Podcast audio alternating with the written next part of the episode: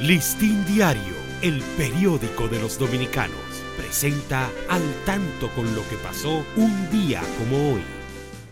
10 de diciembre de 1795. Como consecuencia de la cesión de la parte este de la isla a Francia, se resuelve trasladar a La Habana, Cuba, los restos de Cristóbal Colón, sepultados en la Catedral de Santo Domingo.